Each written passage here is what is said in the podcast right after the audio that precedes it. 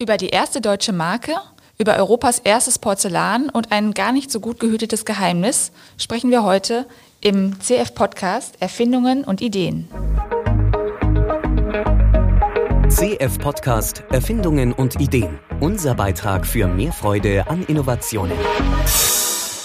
Ja, herzlich willkommen zu unserem CF-Podcast Erfindungen und Ideen, dem Interview-Podcast der Kanzlei Kohaus und Florak. Hier dreht sich in den nächsten Minuten alles um die Welt der Erfindungen und um Patente, Marken und Designs. Mein Name ist Elena Winter und ich spreche heute mit Dr. Reinhard Fischer. Er ist Rechtsanwalt von Kohaus und Florak und mit Erfindungen und Schutzrechten, kann man sagen, befasst er sich so gut wie jeden Tag. Er wird uns heute die Marke Meißner Porzellan vorstellen. Herr Dr. Fischer, wenn ich an Meißner Porzellan denke, dann denke ich vor allem so an das gute alte Geschirr, was meine Oma immer im Schrank stehen hatte. Das kam dann immer an besonderen Anlässen auf den Tisch. Ja, wie, wie war das oder wie ist das bei Ihnen in der Familie gewesen? Ja, also ich denke da auch in erster Linie dran. Also auch äh, wenn wir jetzt so einen Fokus auf Schutzrechten haben, aber meine ersten Berührungspunkte auch mit Meißner Porzellan waren eher familiär bedingt, auch aus der äh, Familie meiner Mutter, wo auch einige Verwandtschaft in Dresden lebte. Auch meine Großtante kann ich mich noch erinnern, äh, die auch nach der oder vor der Wende und auch nach der Wende dann in Dresden lebte. Und da äh, gab es auch in deren Familienbesitz dann schon Meißner Porzellan. Und, und da waren halt äh, die ersten Berührungspunkte damit da. Genau, aber auch, auch schon als juristischer Laie ist ja da immer ganz augenscheinlich und auffällig beim Meißner Porzellan eben auch diese Kennzeichnung gewesen. Ne? Und, äh, und die ist mir damals auch schon ins Auge geschossen. Was heißt damals schon, bevor Sie wussten, dass Sie Rechtsanwalt Ja, genau, ja. genau. Mhm. Also dass man, man kannte ja, also äh, da diese, vor allen Dingen diese gekreuzten Schwerter, die ja ganz markant sind. Und ähm, haben Sie dann immer das Geschirr hochgehoben und drunter genau, geguckt? Und drunter geguckt und dann, also wusste ich auch damals schon, also, also hieß es ja auch immer an den Schwertern und wie die aussehen, könnte man auch wissen, äh, aus welchem Jahr das stammt und könnte im Grunde auch feststellen, welchen Wert dann äh, dieses Stück hat. Und äh, das, das hatte mich eigentlich auch damals schon begeistert und äh, auch interessiert. Ja. Mhm. Ähm, das ist also, die Schwerter haben Sie jetzt schon angesprochen, das ist wahrscheinlich wirklich das eigentliche Markenzeichen von Meißner Porzellan oder was hat es damit so auf sich? Ja, genau. Also es gab verschiedene Versuche, halt das äh, Porzellan zu markieren, aber es war auch ursprünglich äh, als Fälschungsschutz gedacht. Also das war auch schon vor Einführung des deutschen Markenrechts äh, kam die Idee auf. Wir haben hier Porzellan, wir haben beginnenden Wettbewerb und müssen gucken, dass wir halt sicherstellen, dass unser Porzellan nicht gefälscht wird und dass es halt eben auch von den Kunden erkannt wird, dass das von uns stammt. Und dann hat man verschiedene Versuche unternommen, also hat auch äh, erstmal mit Buchstaben gearbeitet, da unter anderem äh, auch mit einem AR für Augustus Rex. Äh, das war ja der, der Begründer eigentlich auch dieser Porzellanmanufaktur, August der Starke. Äh, und dann wurden die quasi die Initialen AR für Augustus Rex, also König Augustus, äh, auch verwendet, um es zu markieren. Aber dann haben sich irgendwann diese Schwerter durchgesetzt, mhm. diese gekreuzten Schwerter. Weil es hieß ja königlich, jetzt muss ich das tatsächlich mal ablesen, königlich polnische und kurfürstlich sächsische Porzellanmanufaktur. Das muss man auch erstmal aussprechen können. Mhm. Das heißt, ja, dann ist es jetzt die Marke Meißner Porzellan, so wie sie es äh, heute heißt. Was konnte man denn da wirklich schon von einer Marke im heutigen Sinne sprechen? Das äh, Markenrecht hatten Sie auch gerade gesagt, kam erst später dazu. Ja, also die Marken Meißner Porzellan und auch Meißen, die kamen eigentlich erst viel später. Also man fing halt äh, tatsächlich an äh, mit, mit, mit Bildzeichen ne? oder, oder mit, mit Einzelbuchstaben, die man da äh, verwendet hat zum Markenschutz. Und tatsächlich war das dann auch, also sowohl diese, diese AR-Marke als bildliche Ausgestaltung, als auch diese gekreuzten Schwerter waren tatsächlich die ersten Marken, die überhaupt in Deutschland angemeldet worden sind. Die gab es zwar schon vorher diese Zeichen, aber vorher gab es noch kein Markenrecht in Deutschland, wo jetzt, wo man jetzt tatsächlich so ein zivilrechtliches Ausschließlichkeitsrecht bekommen hatte, also man tatsächlich eine Marke angemeldet hat, registriert hat und dann nachweisen konnte, so ich darf die jetzt alleine verwenden, diese Marke, sondern das war vorher dann eben auch sehr äh, aufgeteilt, je nachdem, in welcher Region in Deutschland man war, dass man, dass man dann äh, einen strafrechtlichen Fälschungsschutz hatte, aber nichts zivilrechtliches. Aber da gab es diese Zeichen schon. Und dann wurde äh, 1874 dann das erste deutsche Markenrecht äh, tatsächlich kodifiziert. da war dann tatsächlich diese Porzellanmanufaktur, waren die ersten, die dann eine Marke angemeldet haben. Und zwar einerseits äh, also sowohl dieses gekreuzte Schwert als auch dieses äh, Zeichen AR. Da konnte man aber bis dahin nur Bildzeichen anmelden, also man konnte keine Wortmarke anmelden und äh, hat dann auch dieses AR in einem ganz bestimmten Schriftzug dann äh, angemeldet. Und zu dem Zeitpunkt wurde das aber beim Handelsregister angemeldet. Es gab noch keine zentrale Stelle, bei der man die Marke anmelden konnte. Und das wurde auch dann 20 Jahre später im Grunde auch als, als Fehler dieses ersten Markengesetzes erkannt, dass man keine zentrale Stelle hatte, an der man das schützen konnte. Aber äh, drei Jahre nachdem dieses Markenrecht eingeführt wurde, wurde dann auch das deutsche Patentamt gegründet und eingerichtet. Und dann konnte man 20 Jahre später dann äh, auch dieses, da ein re zentrales Register führen beim Deutschen Patentamt und dann auch Deutschen Patent- und Markenamt. Und da wurde dann auch diese eigentlich 20 Jahre vorher schon angemeldete Marke dann eben auch in dieses zentrale Register eingetragen. Und das ist im Grunde immer noch die erste in Deutschland angemeldete Marke.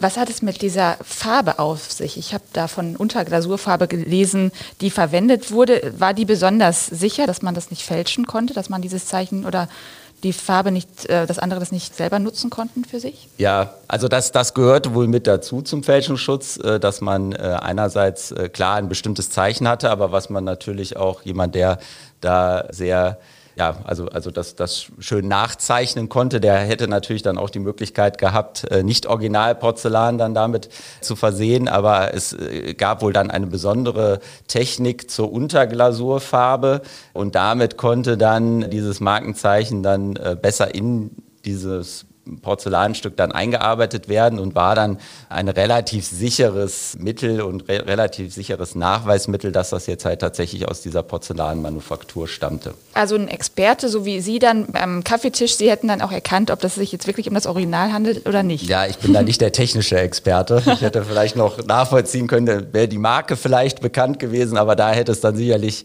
eines äh, eher äh, technischen Experten bedurft, der aber dann wirklich erkennen konnte, okay, das wurde hier in der Originalmanufaktur äh, so eingebracht, das muss ein Original sein oder hätte halt erkannt oder hat hier jemand aber versucht, das Zeichen zwar nachzuahmen, aber hat das nicht gut genug gemacht, äh, das stammt äh, aus einer anderen Fabrik. Mhm, okay. Jetzt gab es ja wahrscheinlich im Laufe der Zeit rund ums Meißner Porzellan noch verschiedene andere markenrechtliche Fragen und Verfahren. Welche sind da für Sie als äh, Markenrechtsspezialist besonders erwähnenswert oder auch besonders interessant für unsere Hörerinnen und Hörer? Genau, also die Porzellanmanufaktur hat natürlich dann irgendwann auch versucht, andere Marken noch zu schützen. Es war dann auch insbesondere interessant, weil ja Porzellan und Meißen ja doch immer dann mit dieser Porzellanmanufaktur in Verbindung gebracht wurde, auch dem, diese Begriffe für sich zu monopolisieren, also zum Beispiel auch Meißen für sich zu monopolisieren. Und äh, das ist aber relativ schwierig, weil wenn ich eine Marke anmelde, die im, im Grunde begrifflich auch darauf hinweisen kann, woher stammt dieses Produkt und wo wird es gefertigt, dann soll man das eigentlich nicht monopolisieren können und auch nicht für sich eintragen können. Ne? Also wenn ich jetzt die Wortmarke Meißen anmelde, dann kann es ja auch einen anderen Hersteller in Meißen geben, der auch darauf hinweisen will, ich stelle meine Waren in Meißen her und den gibt es tatsächlich auch, da kommen wir vielleicht auch gleich nochmal zu. Und da gibt es aber die Möglichkeit, und, und die hat, hat eben auch diese Porzellanmanufaktur genutzt, äh, dass man nachweist, dass dieser Begriff jetzt so mit diesem einen Unternehmen in Verbindung gebracht wird, dass der im Grunde verkehrsdurchgesetzt ist. Also dass, dass die Kunden im Markt, dass die den wirklich nur mit mir in Verbindung bringen, den Begriff. Und dann sollen andere den auch nicht verwenden können, weil es ja dann auch irreführend wäre. Ne? Dann, wird, dann wird man ja auch verwechselt. Und da hat, also gibt es diese Marke Meißen, äh, die man für sich geschützt hat und die das Amt auch eingetragen hat, weil nachgewiesen wurde, dass es verkehrsdurchgesetzt ist. Wurden dann wirklich Befragungen durchgeführt? Ja, wie das genau geschehen ist, äh, da wir die Marke nicht angemeldet haben, äh, wissen wir jetzt nicht so genau. Es gibt halt mehrere Möglichkeiten, auch eine Verkehrsdurchsetzung nachzuweisen. Aber so ein ganz äh, typischer Fall ist, dass man das mit einem demoskopischen Gutachten macht. Äh, dass man im Grunde eine, einen Querschnitt der Kunden dann, also eine repräsentative Menge befragt. Und dann läuft die Frage typischerweise so ab, dass man erstmal feststellt, hat diese befragte Person mit dem entsprechenden Produkt was zu tun. Und dann fragt man danach, ähm, also bringt man die Marke ins Spiel und sagt, äh, kennen Sie die Marke? Also hier kennen Sie Meißen im Zusammenhang mit diesen Produkten. Dann wird halt eben Ja oder Nein gesagt und dann wird danach gefragt, also für die, die die, Marke, also die Bezeichnung Meißen im Zusammenhang mit den Produkten kennen, wird dann gefragt, bringen Sie das mit einem bestimmten Unternehmen oder mit mehreren Unternehmen oder mit gar keinem bestimmten Unternehmen zu, in Zusammenhang oder können Sie dazu gar nichts sagen?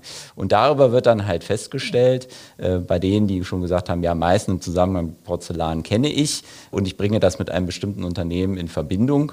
Da geht man dann davon aus, dass äh, für die äh, das keine reine Gattungsbezeichnung ist oder, oder zur Bestimmung des Produkts eine Bezeichnung ist, sondern dass die tatsächlich, wenn sie diesen Begriff hören, an ein ganz bestimmtes Unternehmen denken, aus dem dieses Produkt mit der Marke stammen müsste. Mhm. Jetzt, was hat es mit dem anderen Hersteller auf sich, den Sie gerade erwähnt hatten? Ja, da, da gab es, also es gibt tatsächlich in, in Meißen auch einen Hersteller, der aber eher, also ich glaube ursprünglich ein Fliesenhersteller ist, aber äh, der jetzt halt vor allen Dingen auch so äh, Sanitärkeramik macht. Und die, die heißen Meißen Keramik. Und äh, da gab es dann, also hat sich natürlich Meißner Porzellan, also gut, natürlich, vielleicht auch nicht, aber Meißner Porzellan hat gesagt, es kann doch nie sein, dass sie sich in Meißen Keramik nennen. Die, das verbindet man doch mit uns.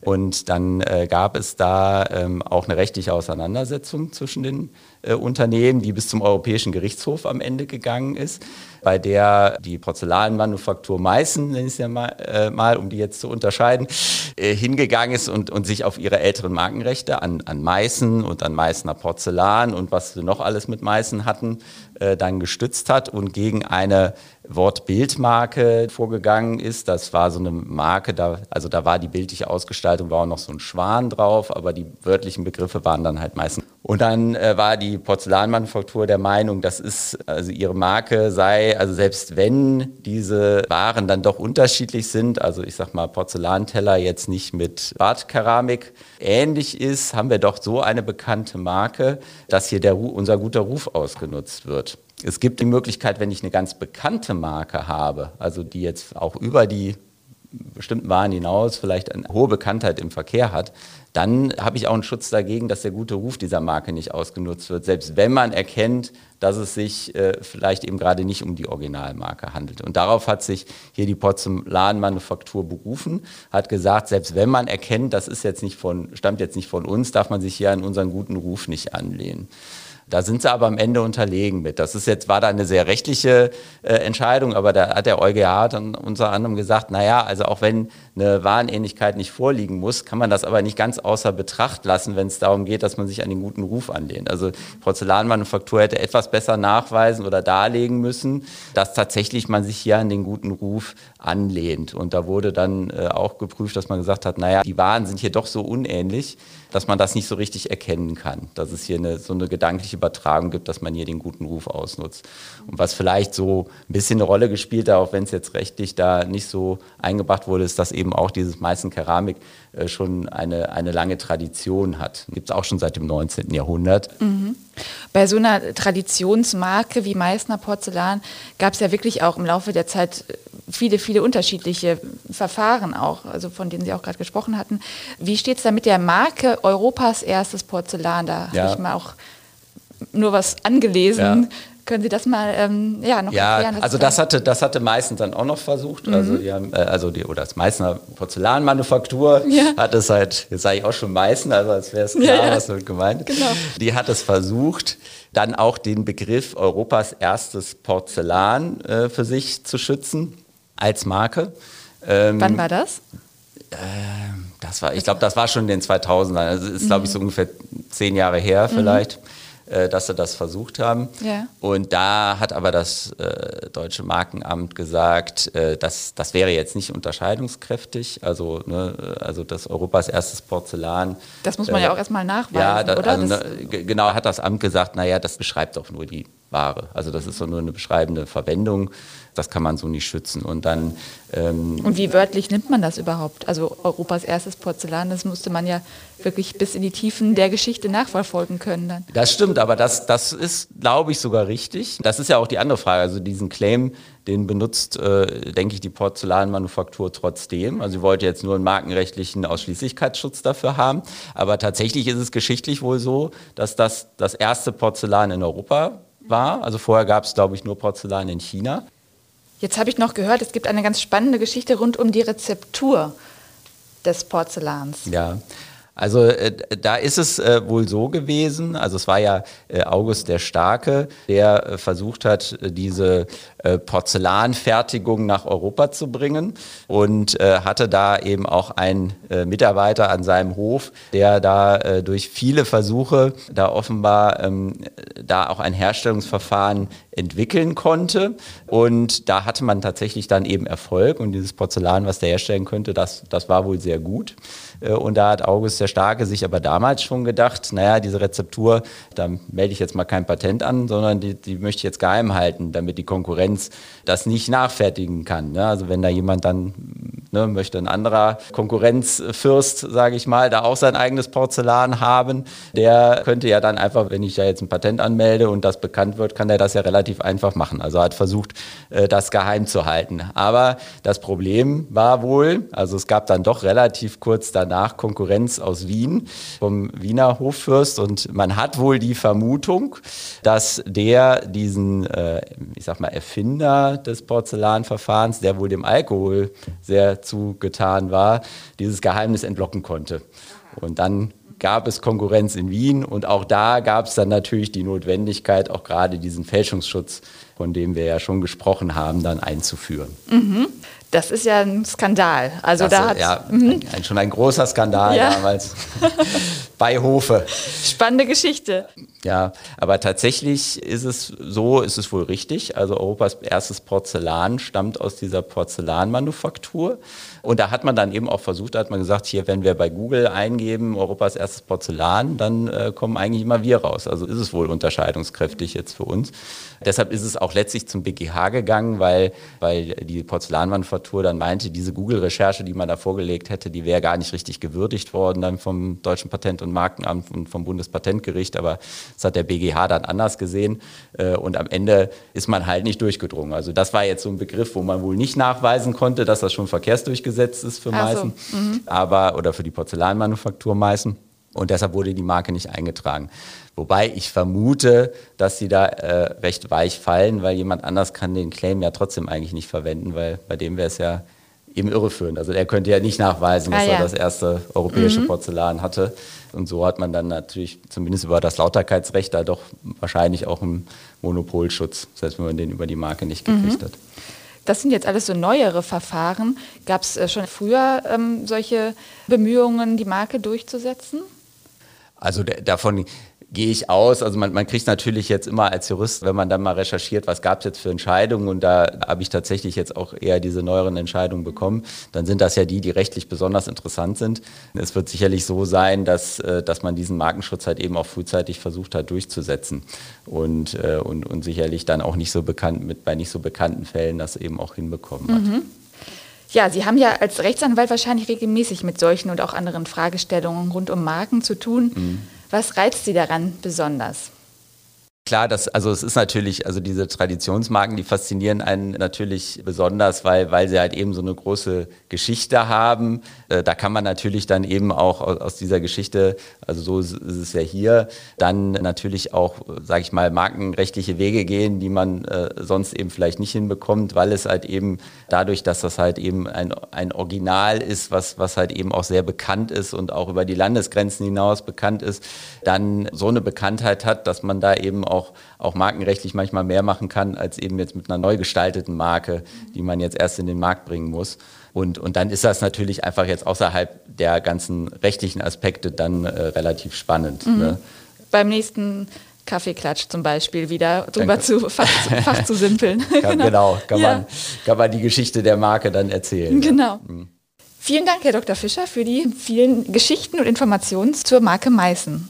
Ja, sehr gerne und ich habe auch zu danken. Und Sie, die Sie uns heute zugehört haben, dürfen sich auch schon auf weitere Erfindungen und Ideen freuen, denn dieser Podcast wird selbstverständlich fortgesetzt. Also hoffentlich bis zum nächsten Mal. Tschüss. Noch mehr spannende Geschichten zu Erfindungen und Ideen finden Sie unter daidalos.blog.